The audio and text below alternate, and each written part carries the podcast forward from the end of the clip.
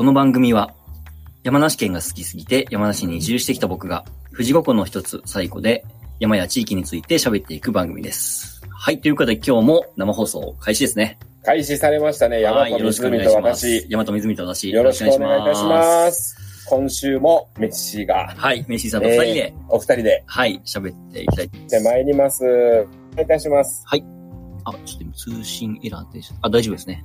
はい、じゃあ行きましょう。行きましょじゃあ今回のテーマは、この花咲夜姫というね、ええまあ、神話に出てくる神様の、神様の一種と言っていいんですか一種っていうか、う。一種っていうか一人一人ですね。うん一中ですよね。一種。ええはあ、はあ、柱っていうふうに数えますよね。あ一柱、二柱で神様はねなるほ、ど、なるほど。は数えますね。一人二人じゃなく。あ、はあ、はあ。はい。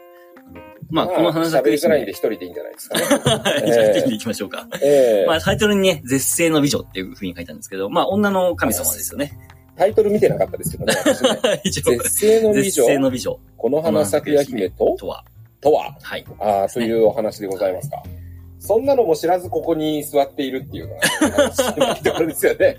まあ、僕がね、あのもう今日はちょっとメッシーさんメインで喋っていただくので、まあ、僕は本当に軽くサクッと喋った程度程度なんですけれども、まあ、あの、僕が調べた浅い知識によると、もう、あの、絶世の美女で、まあ、かぐや姫のモデルにもなったっていう風な情報ああ、そうです入っておりまね。すが、はい。そうなんですよ。絶世の美女だっていう絶世の美女話ですね。はい。これまた一つキーワードなんですよね。はい。まあ、この花咲夜姫っていう神様っていうのは、はい。まあ、やっぱもうこの地域ね、富士山はい。とはもう切っても切れない切っっていうかね。ても切れない。はい。富士山をご神体とする神様っていうのがこの花咲夜姫様なんですけうん、ども、うん、うん。えっ、と、神話の中ではすごく位も高くて、この地域はこの神様にまつわるようなね、うん。神様がいろんなところに祀られているってわけなんですけども、ねはい。大丈夫ですか今日は。え。ではね、あの、今日ちょっとね、あの、いつもメモなしでも、あの、スラスラ喋ってるメシーさんが今日は、あえの、メモをちゃんと用意してくれ、してくれ、くれたにもかかわらず、ちょっと言葉が濁ってますけど。えー、濁ってますね。そう、あのーほらほら、前回、前回じゃないや、もっと前にもね、えっ、と、宣言神社のお話をはい、はい、はい。したときに、はいまあ、この神様いろんな、あのー能力というかね、うん。あ、属性みたいなことですかね。属性みたいな話をしたと思いますけど、この、この花咲夜姫様っていうのは、いろんな、なんていうんですかね、まあ、お守りっていうか、うん。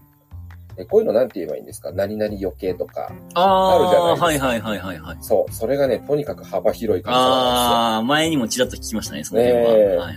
これね、改めてちょっといろいろ調べてきたところですよ。この花咲夜姫様にお参りする、はいお願いすることとしては、はい。えー、火難よけっていうんですかね、ああ、はいはいはい。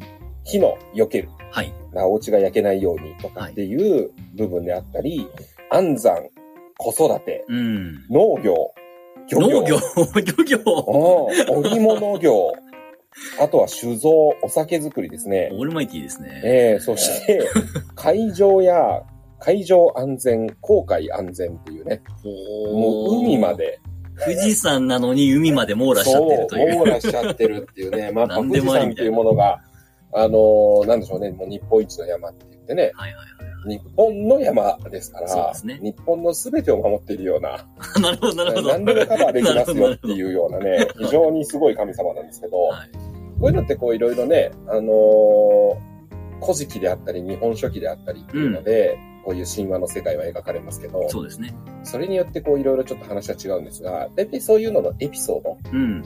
そのお話の中で、こういうことしました。だから、火の神様なんですよとかってね、はいそうやってエピソード引っ張ってくるのと、あるいは、えっ、と、民間信仰ですよね。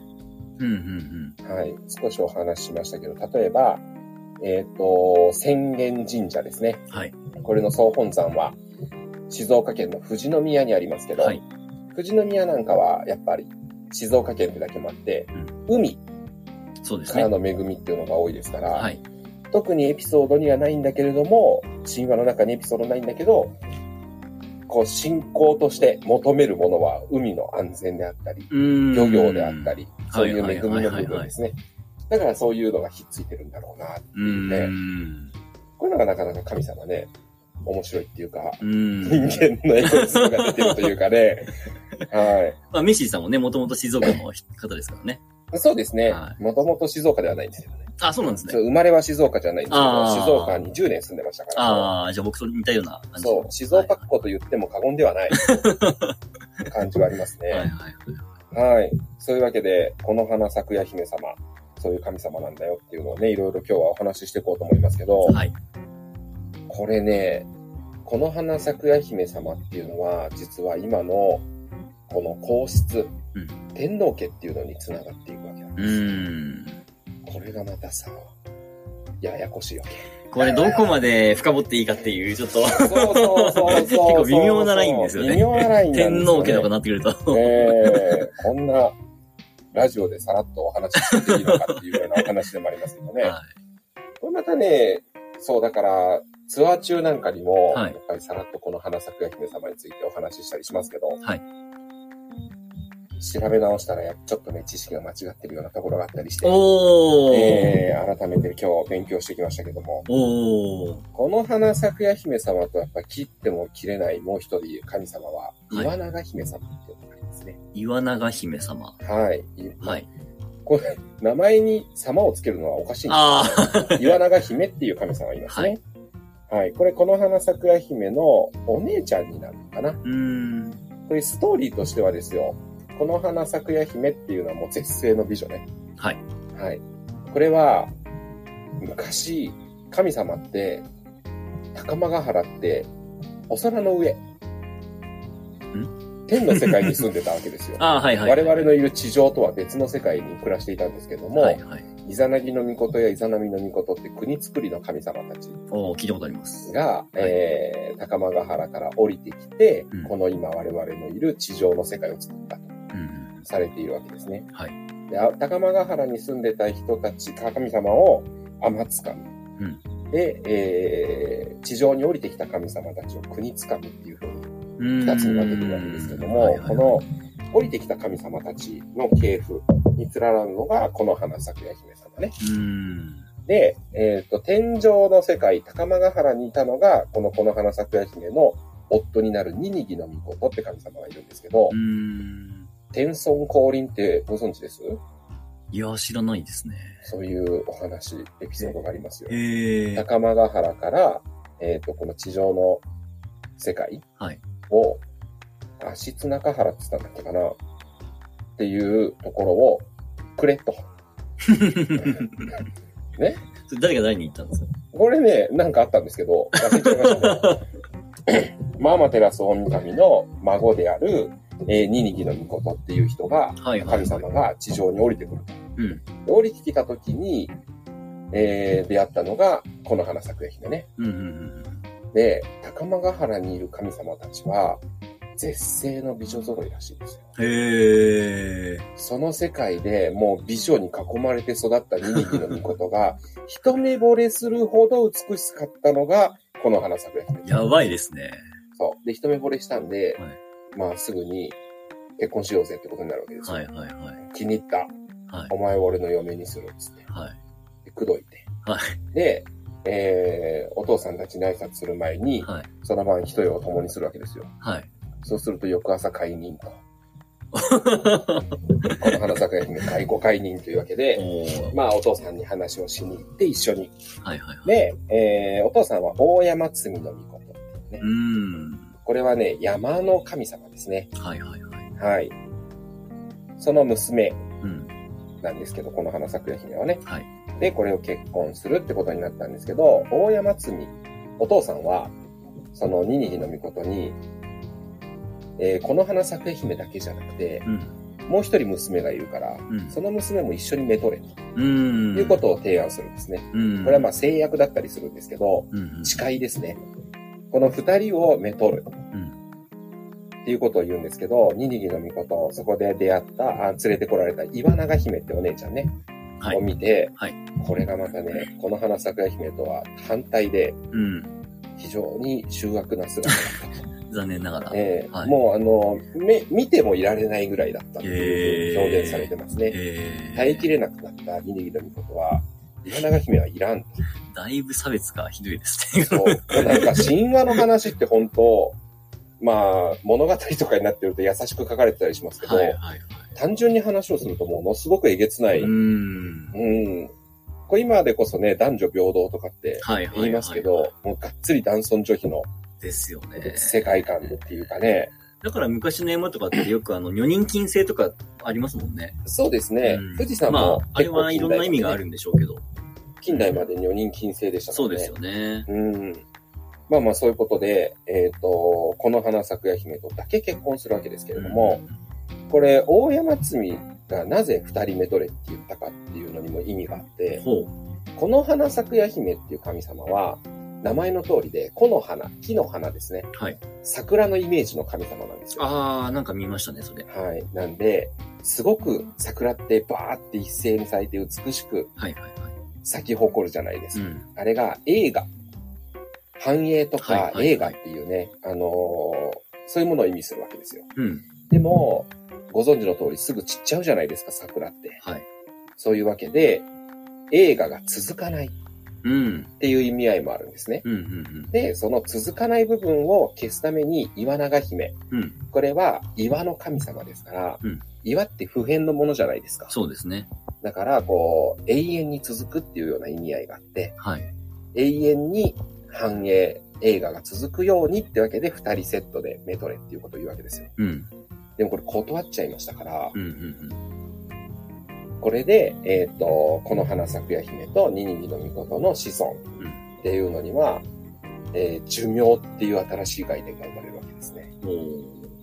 これ今までの神様って死の概念っていうのはう、ん。自分で死ぬか、自死するかう、ん誰かに殺されるかうんって。いうものしかなくて、寿命で死ぬっていう概念はそれまでなかったんですね。うん。ですけれども、この結婚、えー岩永姫との結婚を断ったがために、うん。その子孫は、えー永遠の命ではなくなってしまって、人間と同じように、うん。いずれ死んでしまうっていう新しい概念がここうで生まれるんです。興味深いですね。自分で死ぬっていう選択肢があることがちょっとびっくりしましたけど。そうなんですよねうん。自死するっていう選択肢はあって、いろんな神様の物語の中でそういうのが描かれたりもしますけれどもへ、ーそう。あるいは誰かに殺されるかですね。ああ、なんかそれをね、戦いとかもね、多分あったんでしょうから、昔、神様うんの世神界でも。様同士の戦いがね。だから寿命で亡くなるっていう概念は基本的にはなかったんですうよね。ん。なるほそう。で、まあまあ、さっきのね、岩な、あの、この花咲夜姫とニニギの御事のはい結婚、そして、結婚書屋でのご解任。の話に戻るわけですけども、はい。これがまたね、ニニギの御事ってすごうく、ん。男尊女卑の姿で描かれるわけですけど。一晩過ごしただけで、妊娠するわけねえじゃんっていうわけですよ。はニニギは、あ。はい。この花咲夜姫に向かって、あ、本人がですね。旦そうです那さんがですね。そうですはいはいはいはい。俺の子じゃねえら、つって。ほほほほえぐいですね、なかなか。えつかみの子供ではなく、はい国つかみ、はいね、地上の神々の誰かの子供を身ごもってるんだろおお。難癖をつけるわけですよねはいはい。う。これに、ぷくっと膨れたこの花咲夜姫は、うん。ふざけんじゃないわよと。まあなりますよね。えはいえ。絶対にあなたの子だわ。それを証明してみせるっていうわけで、うん。子供を産むっていう時の産屋ですね。うん。これに、なんと火を放って子供を産むんですよ。おお。これね、あの、ニニギの御事っていうのは、アマテラス大神の、えー孫にあたる神様なので、はい。アマテラス大神様っていうのは、あの、太陽のイメージです、はいはいはい、聞いたことあります。はい。光とかをはい司る神様の孫ですから、はい火の神様なんですよ。ああ。で火の神様の子供だから、火の中で産んでも大丈夫でしょお 自分は火の神様ですけど、はい。桜ですけど、はい。ね火の中じゃ自分は死んじゃうんじゃねえかっていう心配はありますけども、あなたの子供だったら、そう、子供は生き残るはずだわっていうわけでそういうことをして、見事、三人の神様を生むわけですね。おおなかなかぶっ飛んでますね、こぶっ。飛んでる。これがぶっ飛んでるんですよ。この花咲夜姫様は、そのエピソードから、この火に強いなるほど、っていうね。火の体制をゲットしたわけ体ですね。制をゲットするわけですよ。ねえ、こう RPG 的表現で言うと、火の属性を得るわけですよほど。なるね。ほど。で、火の属性を、これがまたちょっと面白いですけど、はい。えっ、と、火にの中で子供を産んでるから火の属性、火に打ち勝つ属性を得るわけですけど、はい。当然火はわかるじゃないですか。はい。ここでね、同時に水の属性も得るわけですよ。なぜ？それがやっぱり、あの人間的思考だと思いますけど、はい火を消すときには水をぶっかけるわけじゃないですか。そうですね。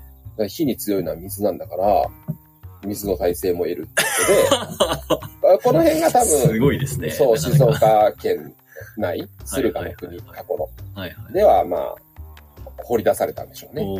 そこから無理やり、まあ、海とか、えー水を使わないとできない農業であったり、漁業であったりっていう神様のエピソードもつなげていったの、で、静岡県の浅間神社では、この花咲姫様っていうのは、水の神様としてああ、なるほど、なるほど。祀られてるわけですよ。はい。まあ、それぞれの解釈ってことですね。そうですね、はいはいはいあっちの地域での解釈はそうだったってわけですねな。るほど。で、えー、こっちの山梨県側、はい。甲斐の国に浅間神社がやってきた時には、えー、溶岩流を止める、その災害を止めるためにお呼びしてますから、はい。がっつり火の神様としてこっちでは祀られているうんうん。と。同じ神様なんだけど、属性が違うんですね。うー山梨と静岡では。ん。なるほど。そう、そういうエピソードがあったりするってわけですねうー。ん。で、まだいぶたこの、複雑になってきましたね。複雑い、ろんな人が出てくる上に、そうい、ろんな意味合いを持った、そうなの。このね、神話のお話って難しいですよね。難しいです。これ特に音声でこれを伝えるのはなかなか難しいですけど。そうなの、そうなの。難しい。はい頑張って、あの、まあ、自分で調べればね、結構簡単に出てきちゃうような情報ではありますけどね。頑張ってついてきてくださいとしか言いようがない。頑張ってついてきていただいて。今日はあれですよ。飽きますからね、皆さ いやいやいや。ん。頑張ってください。はい。好きな人にはたまんない回ですからね。ええはい。ここから、まあ、この辺までは、えー、古事記もうん日本書紀でも似たようなエピソードなんですけど、はいこの先がね、ちょっと変わってきちゃうんですあよね。あ、分かれていくわけです。分かれていく。うんうんこれでこの花咲夜姫様は火を、火のついた産屋で3人の巫女を産むわけですけれども、はいその3人っていうのが、えー、ホデリ、ホスセリ、ホーリっていうね、うん。うん。3人の神様なんですけども、このホデリっていうのが長男ですね。はい。これはね、あの、海幸彦と山幸彦ってお話、ああ、聞いたことあります、聞いたことありますか？はい。これでいう海幸彦うん。に当たるのが長男のホデリ。はい。これあと次の次男はい。はホスセリ。はい。ちょっとこの辺になってくると覚えるのが大変になってきますけど。ええまあ忘れてくださいよ。はい。ホスセリ。はい。で、三男がホーリ。三男が法理。はい。はい。この次男と三男のね、えっ、と、名称とか、どっちが次男でどっちが長、三男かっていうのは、古式と日本書紀で分かれるんですよ。ええー、そっからもう分かれちゃうんですね。そこから分かれちゃう、ええね話がまた変わっちゃうんですけど、まあ、この三男のホーリっていうのが、えっ、と、山幸彦はい。に当たるんですね。はい。はい。で、この長男と三男はいろいろ喧嘩をして、はい。えー、三男はい。のホーリっていうの、山幸彦がはい。勝つわけですけれども、長男は何幸彦でしたっけ？海幸彦です。長男が海。長男が海、三男が山、三男が山。うん次男の話はもう今置いときます。あ、わかりました。ややこしくなるはいわかりました。はい。長男と、えー、三男はいの戦いが起きるわけですよ。はい喧嘩が。はい。はい。海だけで生きるはい。海幸彦と山だけでいる山幸彦。はい。これが喧嘩をしてはい勝つのが山幸彦なんですけども、はい。この、そのエピソードの中で山幸彦は、えー妻をめとるんですね、またね。うんこれがね、あの、この最古うん。うん。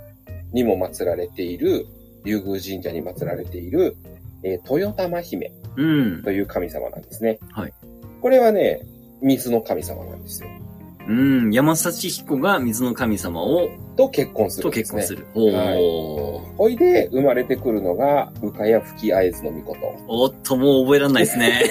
もう無理ですね、そろそろ。そうですね。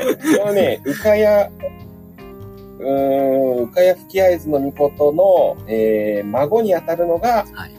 えー、ひほ、ひこほほデミの御事って言っはい。、てこれとりあえず、まあ、神武天皇です。聞いてきます、とりあえず。あ神武天皇。はい。これは初代天皇である神武天皇ああ。になるわけですね。ほうほうほう。山幸彦の孫が、えー神武天皇っていうわけで、でこれでやっと、あの、先ほどの話、天皇家につながるこっていうこからところ。代々こう天皇家が伝わっていくわけですね。天皇家がつながっていく。まあだから、この神話のお話の中で言うと、えっ、と、まあ、勝者の家系っていうのが、えー天皇家うん。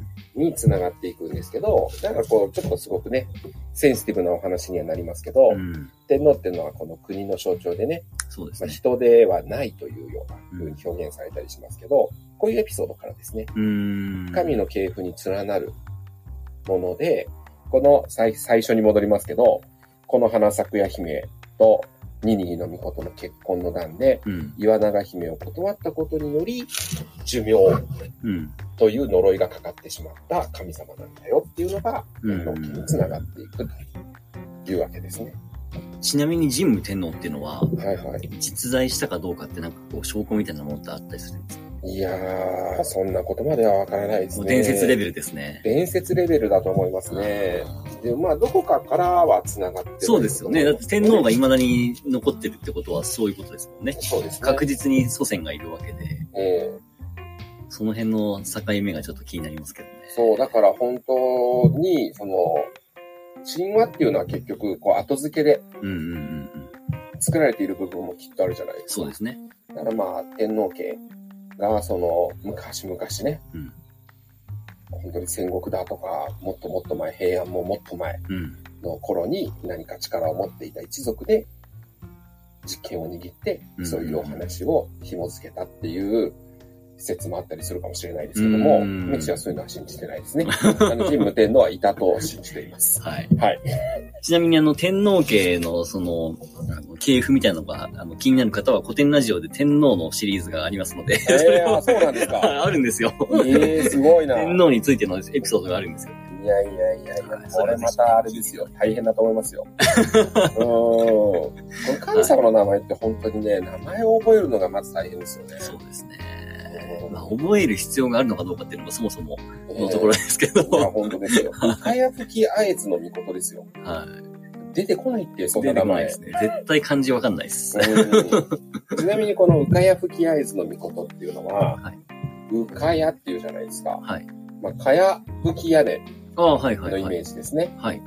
はい。まだ、かやも吹いていないような、えー、家うんで生まれたっうん。うん。ていうエピソードから、ううかやふきあえずの御事って名前になってるんですけど、これはね、、今、西湖のお隣にある川口湖。はい。富士五湖唯一の無人島、宇の島っていうのがありあますけど、あ、はいはいはいはい宇の。島に祀られてるのがこのうかやふきあえずの御事ああ、そうなんですね。。そうです。だからあそこもまた天皇家につながってくるような、あー神社のもうのだったりするわけですね。はい。まあまあ、そんな感じで、いろいろ天皇家につながるんですけど、はいじゃあ天皇家につながらない方はどうなのかっていうね。はい。はい。まあ、負けた一派っていうかね、はいはいはいははい。い。戦いに負けていった敗者の方。今のはちなみに古事記の方ですか？これはね、基本古事記だったと思いますね。はいはいはい。はい。日誌は古事記。日本書紀の方全然勉強してないんでう、ーん。古事記の方の話だと思うんですけど、間違ってるかもしれないですけどね。ええまあまあ、こういうのはね、あの、最新の研究でどんどん変わっていくも変わってのですからね。きますからね。はいはいはい。だからまあ、長男のね、小照り、うん海幸彦様ですよね。はい。海幸彦っていうのの家系っていうのが、えー、隼人っていうね、うん一族につながるんですけど、うーん。これね、神話の物語ってう、ん。大体九州うん。が起点なんですよ。はい。えー、非いずる国日本のはい。始まりは九州から始まったっていうのが、うん基本的な日本の神話の体系なんですね。うんうんで、九州が神様のいる地。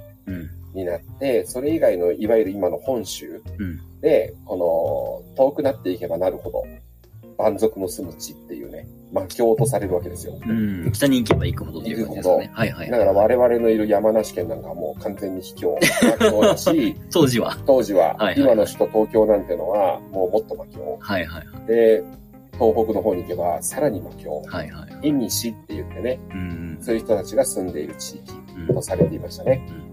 で、この、小照海幸彦の家系っていうのが、隼人っていう一族になって、九州を統括していくわけですよ。うん。だから、あの、時代背景がどんどん進んでいって近代になっていくと、薩摩隼人なんていう言葉がね、出てきたりしますけど、あの人たちの主張っていうのはこういうことですよね。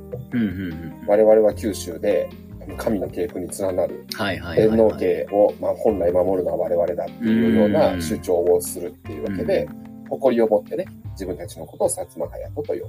うんうんうん。で、一応ね、この、全然話に出てこなかった次男ホスセリ。はい、やっと出てきましたね どこ行っちゃったかと思いましたけど。えーホスセリ はい。の一族っていうのは、えっ、と、この海幸彦、山幸彦とは別のエピソードの中で、うんえっ、と、九州の地を追いやられるんですね。はい。で、秘境を開拓してこいみたいなうん。ことになるわけですよ。うん。で、本州に飛んでいく。はい。で、本州で暮らし始めるわけですけれども、その一族っていうのが、いわゆる我々。につながっていくんですね。これはね、、話の中ではまあ、尾張の国、うん。織田信長ああ、はいはいはいはいはい。あの武将たちが我々は、その次男、ホスセリの系譜だっていうのを主張しだしたので。そう繋がってるらしいですけど、この人たちがまあ大和の国っていうのを作っていったってわけで、本州に住んでいる人たちはこのホスセリ。が我々の祖先。ああ、でもそれぐらいのその戦国時代の人たちでも、その昔の書籍を読み解くとか、なんかそういうのはあったんですね。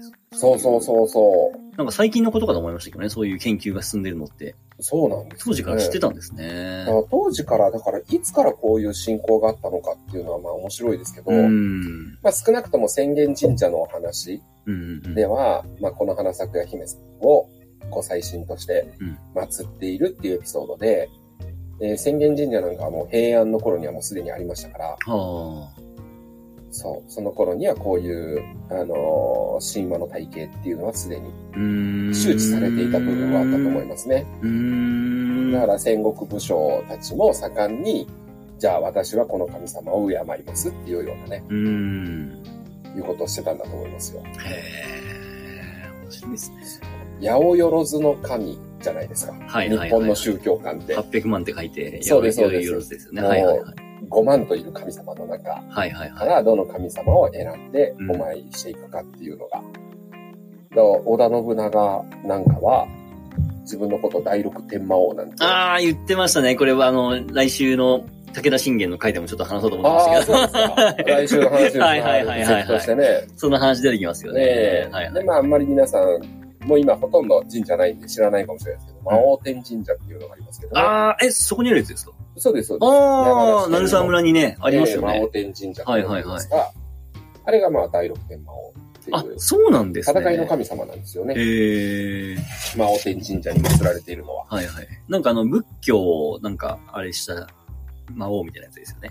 そうです、そうです。仏教と、あの、神道ねあれし。たって言ってた。あ れして、ああれ、れして、あれした。えー神仏混交でもうよくわかんないことになっちゃいましたけど。そうですよね。仏教をぶっ潰すみたいな感じの魔王ですよね。そうですね。はいはいはい。いろいろあったわけですけど、はい戦いの神様ですよね。うんうんそれを自称したっていうのがまたね、うん。うん。織田信長のすごいところだ。俺は神様だぞっていうのを自称したっていうのはすごいことだなと思いますけどね。まあちょっとこの辺は次週への伏線ということで。ああ、そうですはい。ね。そうそうそう。まあそういうね、なんかいろいろ神様って面白いエピソードがありますよねっていうことを、うんうんえー今回は薄い感じでお話ししました。いやいやいやいや。いや、これはなかなかね、深掘っていこうとすると多分、あの、もう本当にどこまでが本当なのかっていう話になってくると思うんで、そう。難しい話ですよね。いやいや、本当ですよ。まあでもこのね、えっ、と、火の神様であり、水の神様であり、安産子育ての神様でありっていうね、こういうのがどうしてその神様の能力として授かったのかっていうのがね、うんいろんなエピソードで語られてますから。ちなみにこの花咲夜姫って富士山とだいぶこう関連付けられることが多いじゃないですか。はい。そこはな、なぜなんですか？あ、そもそも？はい。そもそもいや、ですか？今までの話で言うと、九州で割と完結してるような感じは、まあその次男の話は抜きにして、そうですよね。この花咲夜姫が九州のあたりで生まれた？に住んでた？そうそうそう、感じのそもそも歴史、があの、九州のあのはいはいはい土地の部分しか、はいこの地上にはなかったですか？ら。そうですよね。もともと。はいはいはい。あれを作ったのが、えうんイザナギの御事、うんイザナミの御事っていう国作りの神様がうんあの地を作ってるんですよ。うん。だ本州はすでにあったんですがう、ん。そこは蛮族の住む地だったのでで、ね。安住の地を作ろうって言って、神様たちが作ったのが、まあ、九州の地ですよね。うん。でそこで生まれ育ったこの花桜姫が、なぜ富士山のご祭神として祀られてるのかってことですか？はい。これはさ、調べてないからわかね。そもそもなぜ富士山なのかですか。これは困りましたね。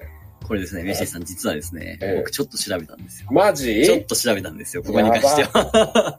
知らないこと調べてきてるじゃないえでか。ですも、メッシーさんが知ってるかと思って、補足的にしかうっすらしか調べてないんですけど。あ、そうですか。そう、なんかねすい、ませんね。いやいや この花咲姫ってお姉さんいましたよね。あ、岩永姫。そうですね。そう、なんかね、どういう経緯か忘れましたけど、岩永姫が伊豆大島のどっかの島に飛ばされただか行っただかみたいな、うんあの、エピソードがあって、うん。で、この花咲姫はお姉さんのことで一応好きだったんで、一応というかまあ好きだったそうんそう、で、大好きですから。そうですよね。仲がいいっていうふうに言われてましたよね。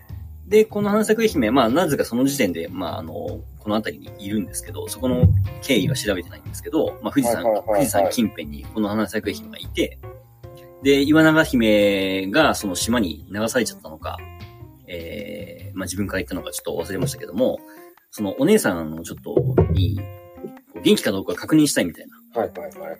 ので、じゃあ、思い出してきた。この辺でお姉さん、その伊豆大島に、あ、大島だったかな？伊豆七島のどっかうん、に飛ばされたお姉さんを、その確認するためには、この辺の一番高いところに登るしかねえみたいな。あー。話、登るしかねえってちょっとなんか男っぽい言い方ですけど。うんうんで、その富士山に登って、山頂から、まあ実際そのお姉さんを確認して、どんな視力だよって思うんですけど、で、手を振ってお姉さんも手振り返してくれて、うんうんうんうん。で、でも、その時に、なんかそれまで富士山はこう、おとなしくしてたらしいんですけど、あの、ええ。噴火しないで。えでもなんかその時、その瞬間かな？なんかその、富士山が、あの、噴火しそうになって、で、そこでこの花咲く姫が、いや、私は、あの、火から生まれた、あ、火の、火の、ななんちゃらだから、その、火の属性を持ってるから、私がその噴火を沈められるはずだっつって、火口に身を投げて、うん、で、実際静まって、で、そこでなんか富士山の、あ、富士山の、なんかこう、ご神体になったみたいな話を、を、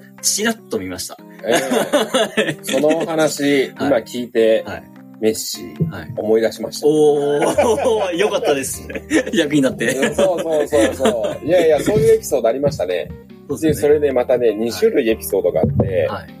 これね、今、伊豆大島って言ったじゃないですか。はい。伊豆半島にはい。も、えっと、ごめんなさい。今ちょっともう一回やり直すわ。はい。えっと、この富士五湖には大室山っていうお山があるんですが、はい。これね、伊豆半島にも大室山っていうのがあります。僕住んでましたもんだって。そうですよね。大室山の真裏に住んでましたからね。ですごく綺麗なね、はいはいはい。あの、火山の地形で、うんうんうんそう、すごくね、綺麗なお山なんですよ。はいで、ちっちゃな富士山みたいなね、はいはい。形をしていてね。で、そこに行った時に、確かね、なんかの資料で見たエピソードですけど。これさっき、お姉、姉妹ですから、岩永姫とこの花咲夜姫。はいはい。ね、仲が良かったっていうはい。エピソードがあるじゃないですか。はい。これ、えっ、と、この花咲夜姫とニニギの御事のうんちゃらかんちゃらがある前は、はい。ずっと仲が良かったんですよ。うん。でも、ニニギに岩永姫が振られたことによって、はい。エピソードが2つね、お話によっては分かれるんですよなるほど。そのまんま、それでも2人は仲良かったっていう風に描かれるなか、るほど。ニニギに振られたことによって嫉妬をしてう、ん。この花咲夜姫のことを嫌いになるっていうエピソードと2種類まあ、ありえますよよねね。。そう。うん。これ人の感性が入ってくるわけですよね。はいはい。非常に人間臭いですけどね。人間臭さが出てくるまあ、ありますね。で、えっと、その静岡伊豆の大室山では、うん。で採用されている説は、うん。岩永姫とこの花咲夜姫は、反目状態、はいはいはい。喧嘩し合っている状態だっていうエピソードを採用しているのうで。大室山の上から富士山も見えるんですよ、今。現在もね。はいはいよく晴れていると。そこで、富士山って綺麗だねって褒めると、うん。語られるっていうね。うーん。だから褒めちゃダメ。メですよっていう紙が配られてますよ。へえ。ロープウェイ乗るときに。ええと思った覚えがありますね。へえ。それを知らなかったですね。で、そのまま仲いいよってエピソードを採用して、うんえーっと、その富士山から、そう、岩永姫を探すために、富士山に登ったっていうエピソードを思い出しましたね。この花咲夜姫がうね。んそれから、えーこの花咲夜姫が、えーっと、富士山の神様になったってやつですようね。ん。で、これまたね、あのー今のはだから古事記や日本書紀の話ですけど、これがまた神道ですよね。はい。になっていくと、この花咲夜姫は女性で描かれてますけど、はい。富士山の神様って、宣言大神っていう名前で、うん。男の神様なんですよ。おっと？そう。これまたね、ごちゃ混ぜになっていくんですよ、ね。なってきますね。そう、めんどくさいですよ。そのめんどくさいからその話はしませんけ はいはいはい。ど。はい。で、まあそこでね、宣言大神っていう名前になって、それがまあ宣言神社の由来になったうん。なわけなんですけども。そう、そういうエピソードがあったりしますね。るほどう。ーん。なんかでもその、富士山を褒めたら称られるとか、そういう山って他にもあったりしますよね。八ヶ岳とかね。ですよね。そう、まあその話もね、ちょっとしだすと多分長くなりそうなんで、ああの、ちゃんと調べてから後日お話ししたいと思いますけど、ねえ、そのあたりもね面白いですよね。ね、いろんなエピソードありますよね。日本一の山は富士山だって今言われてますけどね。はいはいはいはいはい。もう、ちょっと話しゃ多かったって感じですけど。うんう。ん八ヶ岳実は5000メートル級の山だった説ありますからね。説ありますね。ね。そう。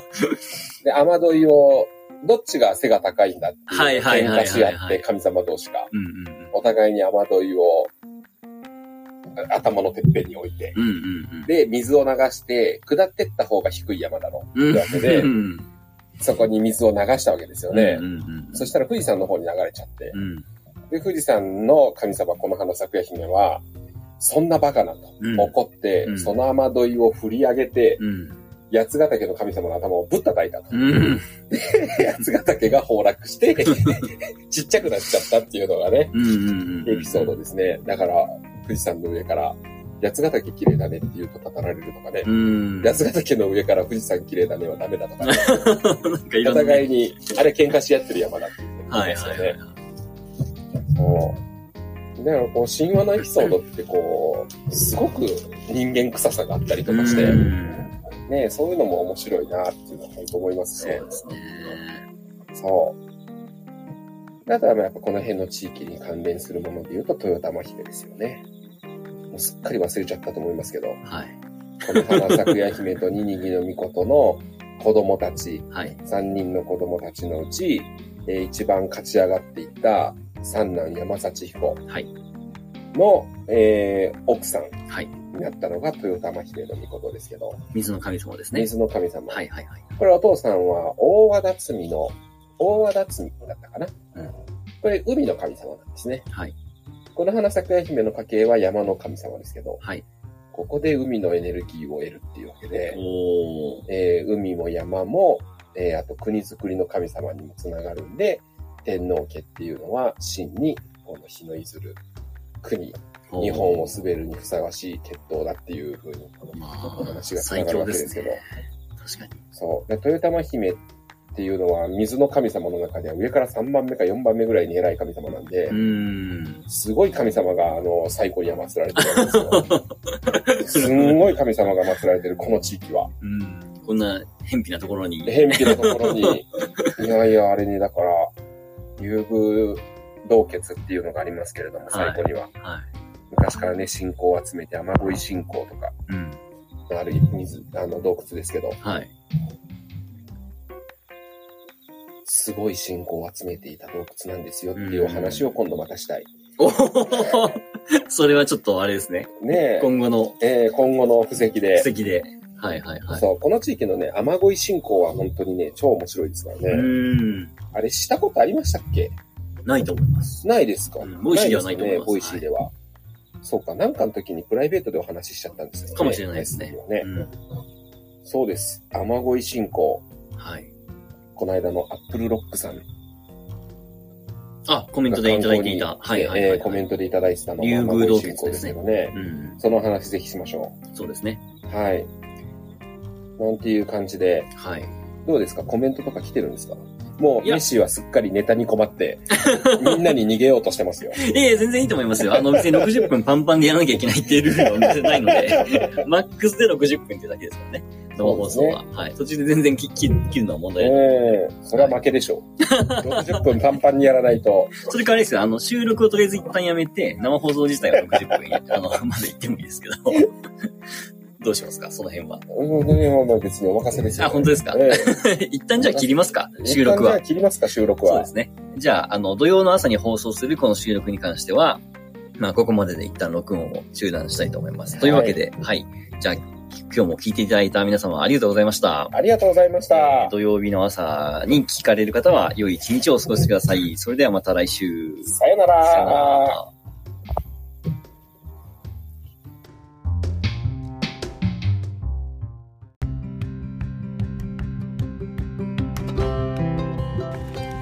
おはようございます。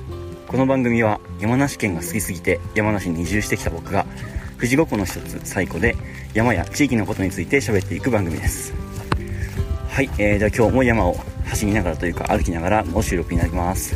ちょっとね、えー雨が降っているんですけれども、まあ森に入ってしまえばね、えー木の葉っぱが防いでくれるので、ほぼほぼ濡れることはないっていう感じですね。で、ちょっと霧がかっていて今朝なので、えっ、と、結構森の中が幻想的な感じになっていて、すごいいい雰囲気です。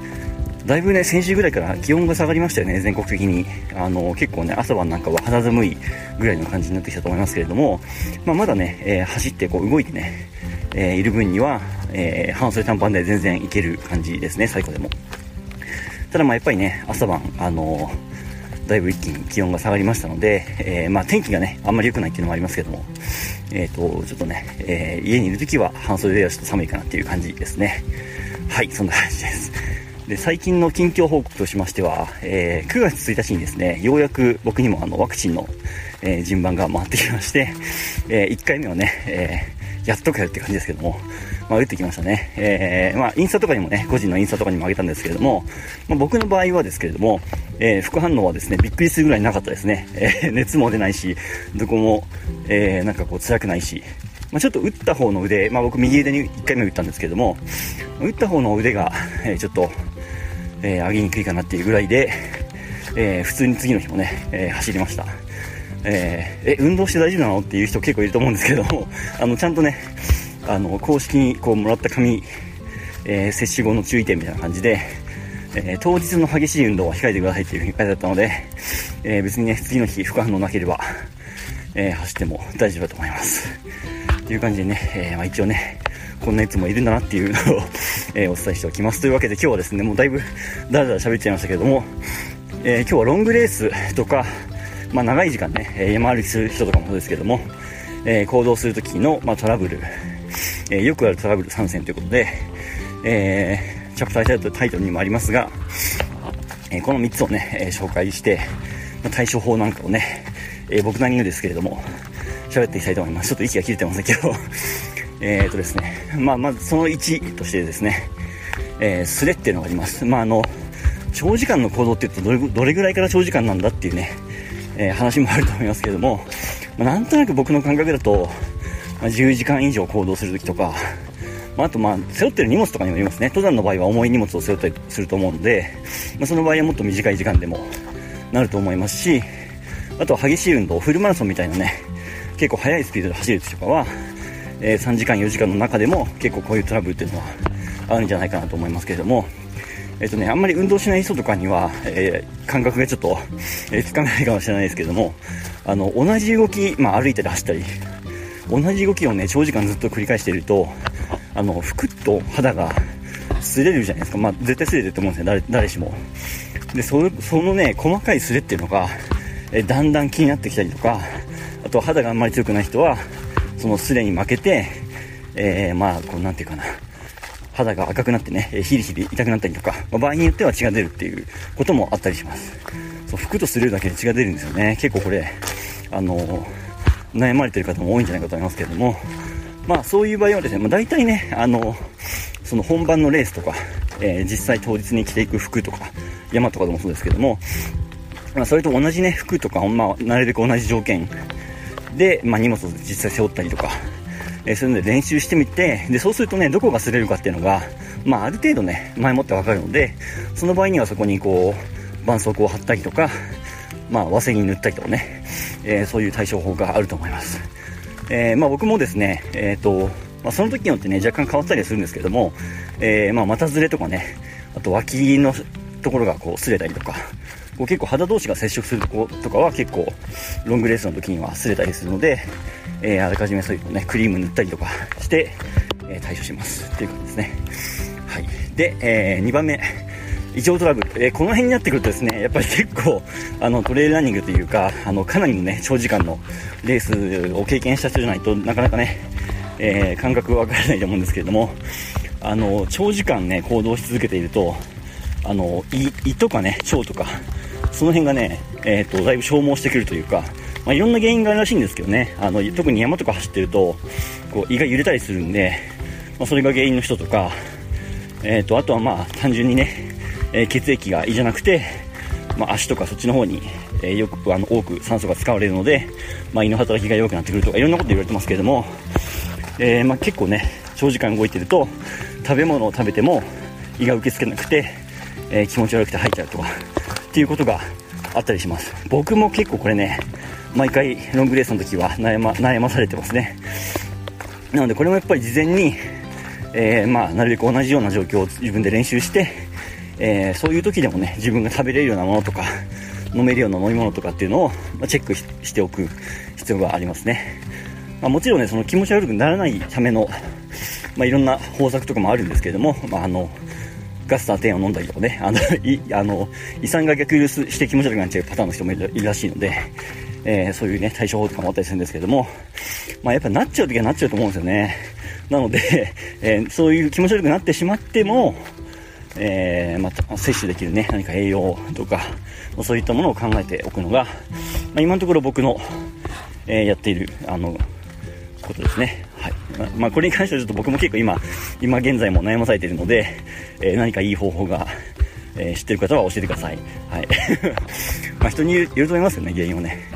はい。で、3つ目です。えー、これがですね、これも、やっぱりね、え長時間の行動を伴う、まあ、レースだったりとか、え、イベントだったりとかね、そういったものを経験した人じゃないとなかなか、えっ、ー、と、感覚、実感がわかないと思うんですけれども、眠気ですね。これね、走ってて眠くなるのとかね、よく言われるんですけど、これね、ロングレースになるとね、一晩中走るってことがあるわけですよ。まあ、多々あるわけですね。あの僕も今までのレースで100キロ以上の、えーと、レースっていうのが何回か、何回もあって、で、20時間とかね、場合によって30時間とか、一番長いレースだと分水でトレイルっていうので、えっと、50時間ぐらいかかったレースがありましたけども、まあ、レースというか、それ、まあ、イベントというかね、そんな感じだったんですけども、まあ、本当にその時はね、あの、まあ、途中で寝ればいいじゃんって思うと思うんですけども、まあ、寝る人もいるんですけど、寝るとね、やっぱその制限時間があるんで、あの、ゴールできなくなっちゃうんですよね。途中でこう関門って言ってこう、切られちゃったりするんで。なので、えー、寝てる場合でもないと。で頑張ってこう走ったり歩いたりしなきゃいけないんですけどももうねどれだけ激しいことやってたりとか過酷な環境にあってもやっぱ眠いものは眠いんですよね。これはね 厄介で。で眠気ぐらいどうってことないじゃんとか思うと思うんですけども。こうね眠い中歩き続けるっていうのがねいかに辛いかっていうのは多分ちょっとね これはなかなか分かってもらえないと思うんですけども。えっ、ー、とね幻覚を見たりとか幻聴を聞いたりとかっていうのが、まあ、大体2日目3日目ぐらいになってくるとえー、出てきますね、まあ、この辺りはあのあのトランスジャパンアルプスレースっていうね日本縦断するレースの選手たちがよく言っていることですけれども、まあ、歩いていて木が人に見えたりとか、えー、至る所からなんか変な声が聞こえてきたりとか っていう 状況が発生してきますけれども、まあ、それぐらいね眠気っていうのも、えー、結構大敵です。でこれどう対処すればいいかっていうと、まあ、当然ね睡眠不足は絶対ダメなので、まあ、前の日とかによく寝ていくこと寝ておくことっていうのもあると思うんですけれども、まあ、あとは人によってはですね、えっ、ー、とカフェイン入りのジェルとか、まあ、あと場合によっては本当にコーヒーとか飲んで、えー、カフェインを取って眠気を覚ますという人もいます。まあ効く効かないはね個人差あると思いますけども。ただまあカフェインもね結構胃に負担がかかったりするのででそれで胃がやられちゃって食べれ食べれなくなってさっきの異常トラブルっていうのねあったりするので、まあ、眠気もね結構難しいですね。どう対処すればいいのかっていうのは、まあ、本当に人によっては道にバタって倒れて、えー、5分10分寝てでまた走り出すっていう人もいますね、まあ、僕もそういう時はたまにありますけれども、まあ、結構ギリギリのね状態でレースンに挑んでますけれども。そんな感じですね、まあ、なのでこれもちょっとねいい対処法がある人は ぜひ教えていただければと思いますけども、まあ、そんな感じですね、えー、3つ長い時間を行動するときに、えー、つきもののトラブルっていうのはねえー、今回この3つを紹介しましたけど、まあ、他にももちろんねいろんなトラブルはあると思うんですが、まあ、痛みはね当然あるっていうものと考えて、まあ、今回の3つあたりはね、えー、意外とあるトラブルでしたね。はい。というわけで、えー、 Voicy でお話しした内容や最後についてのご質問などは、えー、SNS の DM か Voicy のコメント欄でいつでもお待ちしておりますので、えー、このラジオが面白いと思っていただけたらいいねとチャンネル登録をお願いします。それではまた明日お会いしましょう。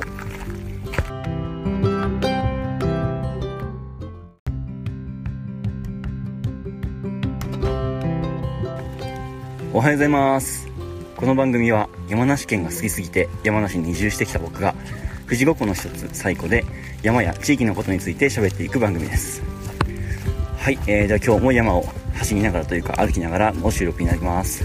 ちょっとね、えー、雨が降っているんですけれども、まあ、森に入ってしまえばね、えー、木の葉っぱが防いでくれるのでほぼほぼ濡れることはないっていう感じですね。でちょっと霧がかっていて今朝なので、えーと結構森の中は幻想的な感じになっていてすごいいい雰囲気です。だいぶね先週ぐらいから気温が下がりましたよね全国的に。あの結構ね朝晩なんかは肌寒いぐらいの感じになってきたと思いますけれども、まあ、まだね、えー、走ってこう動いてね、えー、いる分には、えー、半袖短パンで全然いける感じですね最高でも。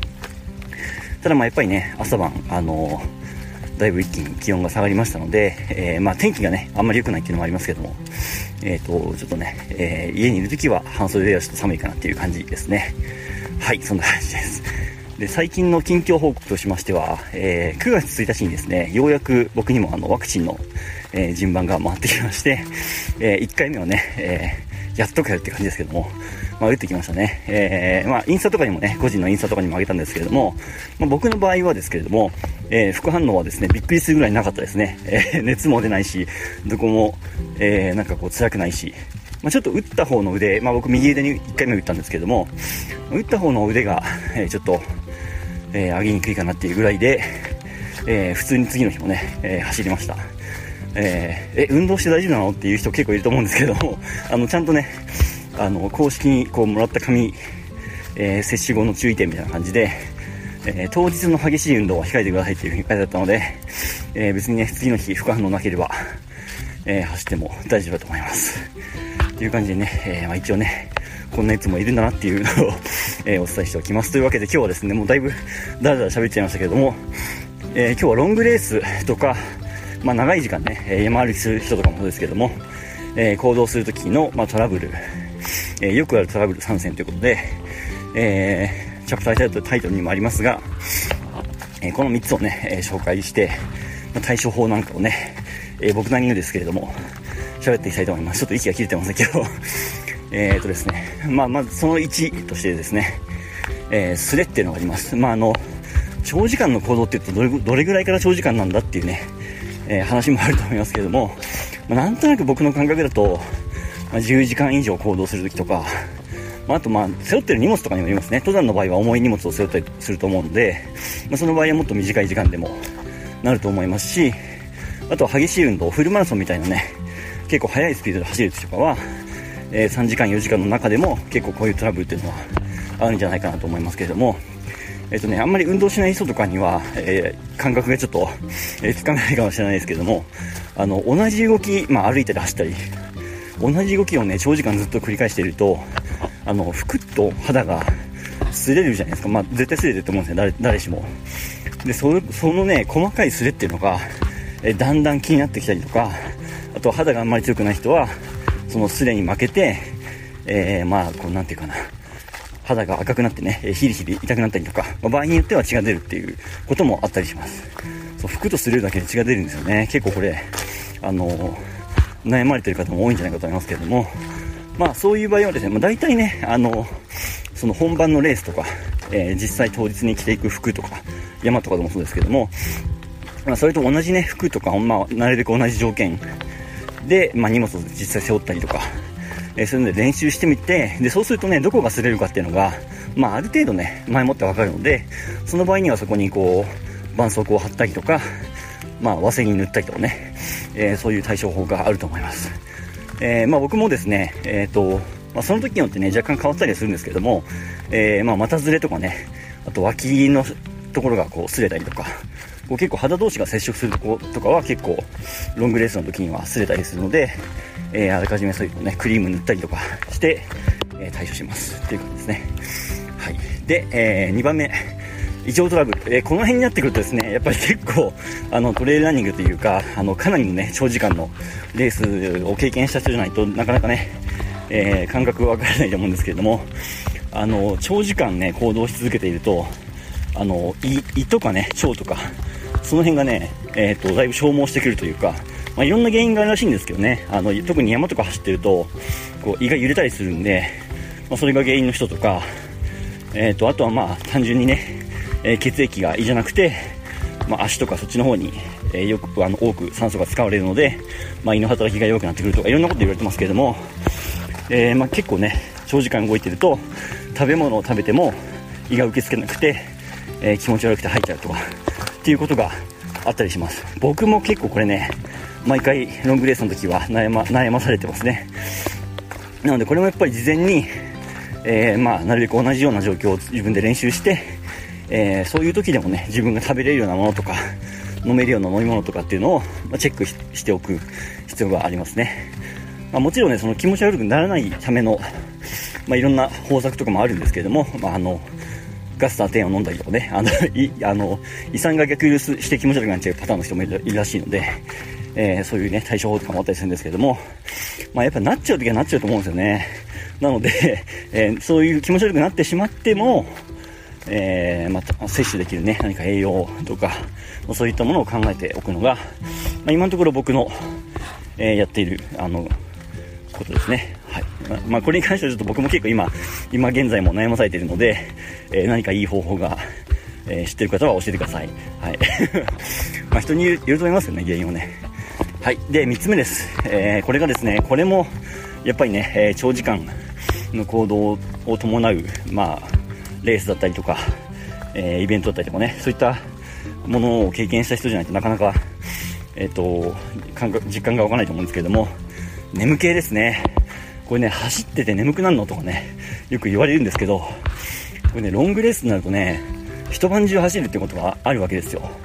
まあ、多々あるわけですね。あの、僕も今までのレースで100キロ以上の、えっ、ー、と、レースっていうのが何回か、何回もあって、で、20時間とかね、場合によって30時間とか、一番長いレースだと分水でトレイルっていうので、えっ、と、50時間ぐらいかかったレースがありましたけども、まあ、レースというか、それ、まあ、イベントというかね、そんな感じだったんですけども、まあ、本当にその時はね、あの、まあ、途中で寝ればいいじゃんって思うと思うんですけども、まあ、寝る人もいるんですけど、寝るとね、やっぱその制限時間があるんで、あの、ゴールできなくなっちゃうんですよね。途中でこう関門って言ってこう、切られちゃったりするんで。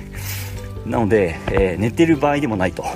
で、頑張ってこう走ったり歩いたりしなきゃいけないんですけども、もうね、どれだけ激しいことやってたりとか、過酷な環境にあっても、やっぱ眠いもは眠いんですよね。これはね、厄介で、で、眠気ぐらいどうってことないじゃんとか思うと思うんですけども、こうね、眠い中歩き続けるっていうのがね、いかに辛いかっていうのは、多分ちょっとね、これはなかなか分かってもらえないと思うんですけども、えっ、ー、とね、幻覚を見たりとか、幻聴を聞いたりとかっていうのが、まあ、大体2日目、3日目ぐらいになってくると、えー、出てきますね。まあ、この辺りはあの、あの、トランスジャパンアルプスレースっていうね、日本縦断するレースの選手たちがよく言ってることですけれども、まあ、歩いていて木が人に見えたりとか、えー、至る所からなんか変な声が聞こえてきたりとかっていう 状況が発生してきますけれども、まあ、それぐらいね眠気っていうのも、えー、結構大敵です。でこれどう対処すればいいかっていうと、まあ、当然ね睡眠不足は絶対ダメなので、まあ、前の日とかによく寝ていくこと寝ておくことっていうのもあると思うんですけれども、まあ、あとは人によってはですね、えーと、カフェイン入りのジェルとか、まあ、あと場合によっては本当にコーヒーとか飲んで、えー、カフェインを取って眠気を覚ますという人もいますまあ効く効かないはね個人差あると思いますけどもただまあカフェインもね結構胃に負担がかかったりするのででそれで胃がやられちゃって食べれ食べれなくなってさっきの異常トラブルっていうのねあったりするのでまあ、眠気もね、結構難しいですね。どう対処すればいいのかっていうのは。まあ、本当に人によっては、道にバタって倒れて、えー、5分10分寝て、で、また走り出すっていう人もいますね。まあ、僕もそういう時はたまにありますけれども、まあ、結構、ギリギリのね、状態でレッスンに挑んでますけれども、そんな感じですね。まあ、なので、これもちょっとね、いい対処法がある人は、ぜひ教えていただければと思いますけども、まあ、そんな感じですね。えー、3つ長い時間を行動するときに、えー、付き物のトラブルっていうのはね、えー、今回この3つを紹介しましたけど、まあ、他にももちろんね、いろんなトラブルはあると思うんですが、まあ、痛みはね、当然あるっていうものと考えて、まあ、今回の3つあたりはね、えー、意外とあるトラブルでしたね。はい。というわけで、えー、 Voicy でお話しした内容や、最後についてのご質問などは、えー、SNS の DM か、 Voicy のコメント欄でいつでもお待ちしておりますので、えー、このラジオが面白いと思っていただけたら、いいねとチャンネル登録をお願いします。それではまた明日お会いしましょう。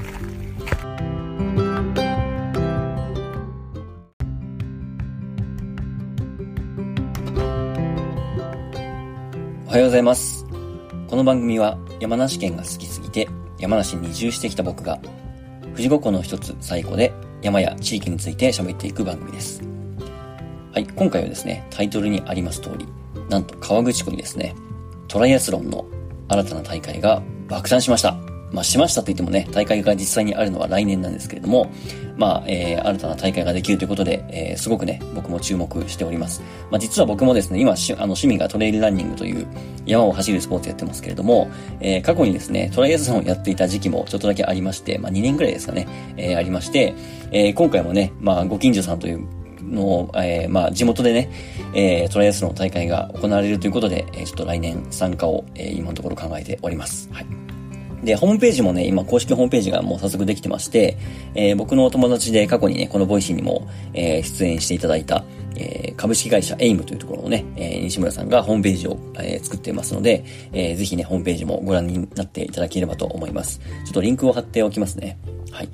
で、えー、まあ、気になるね、え、コースとか、まあ、そういった環境なんですけれども、え、まあ、川口湖でね、え、基本的にやるんですが、えー、まずトライアスロンが何かっていうところをね、多分ご存知ない方もいると思うので、えー、ざっくり説明しておきますね。えー、今回がですね、トライアスロンっていうのもいくつか、あの、距離があの、あるんですけれども、今回はオリンピックディスタンスと言われる、まあ、あの、ショートコースってね、よく言われますけれども、えっ、ー、と、オリンピックと、まあ、あの、同じ距離ですね。えー、最初にスイム、まあ、湖は今回の場合泳ぐんですけれども、えー、スイムが1.5キロ、バイク、まあ、自転車ですね。自転車が40キロ。で、最後にラン、えー、走りがあって、それが10キロですね。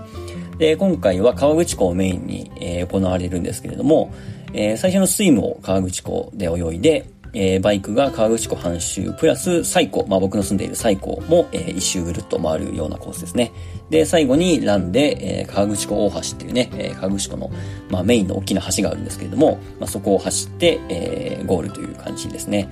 まあ実際にね、どれぐらいの規模で行われるのかっていうのが、まあちょっとね、来年のことなので、まだ多分あの確定しきってないところもあるかとは思うんですけれども、まあ一応大きな大会になるんじゃないかなと予想されております。はい。で、まあ大会のことに関してはね、あまりまあ今のところこう情報もまだ集まっていないので、えー、ホームページをね、えー、見てもらえればっていうところなんですけれども、まあ僕がですね、これに関してすごく、あの、思ったのはですね、まあ僕自身が、実は前々からですね、この富士五湖、まあ特に川口湖とかこの辺ですよね、ま、メインの場所ですけれども、ここでね、トライアスロン大会やったら絶対いいのになって思ってたんですよね。で、それがね、今回実現されるということで、非常にね、そういった意味でも楽しみにしてます。で、僕がなぜ、あの、この辺でトライアスロン大会やったらいいのになって思ってたかというと、まあ、ちょっと今日の本題からはちょっとずれるんですけれども、まあ、僕が海外を旅していた時にですね、南米のチリという国を旅していて、まあ、プコンという街にね、行ったんですよね。で、前もちょっと旅の話をした時にそんなプコンの地名を出したことがあったと思うんですけれども、まあ、チリの首都ってサンティアゴっていうところで、まあ、南米最大の都市なんですけれども、まあ、そこからね、バスで結構移動するんですよ。確か数時間かかったと思う。結構離れたと思います。で、そこに行って、で、プコンっていう街、まあ湖があって、その周りに、えー、ちょっとちっちゃな街が栄えていて、まあ本当にね、あの、避暑地というか、えー、チリの国内の人でもたまにこう旅行で行くような観光地ですよね。まあ、えー、リゾート地というかね、そんなとこなんですけども。で、そこに行った時にね、結構ちっちゃい、ちっちゃい街なんですよ。多分川口港と同じぐらいの規模感だったと思うんですけれども、でね、そこに行った時にね、僕がその、そこに滞在していたんですけど、数日間。あのー、まさにね、トライアスロンの大会が行われていたんですよ。で、トライアスロン知ってる方ならわかるかと思うんですけども、アイアンマンっていうね、世界シリーズみたいなのがあるんですね、トライアスロンの。